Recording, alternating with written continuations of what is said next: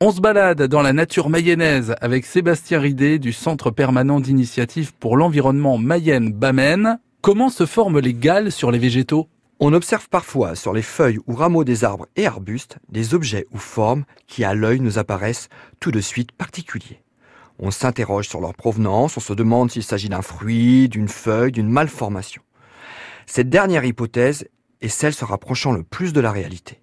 Il s'agit en fait d'une excroissance tumorale se produisant autour du point d'attaque d'un parasite. Bactéries, champignons, vers, insectes.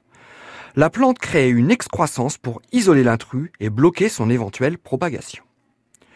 Une majorité des galles est générée par un groupe de toutes petites guêpes de moins d'un centimètre, les cynips. Le cynips du chêne, par exemple, qui pond dans les feuilles de cet arbre, provoque comme une réaction la création d'une bille de bois d'environ un centimètre les larves de l'insecte grandiront à l'intérieur, se nourrissant de la gale. Elles en sortiront en creusant des petits trous. Les réactions de l'arbre leur a offert gîte couvert.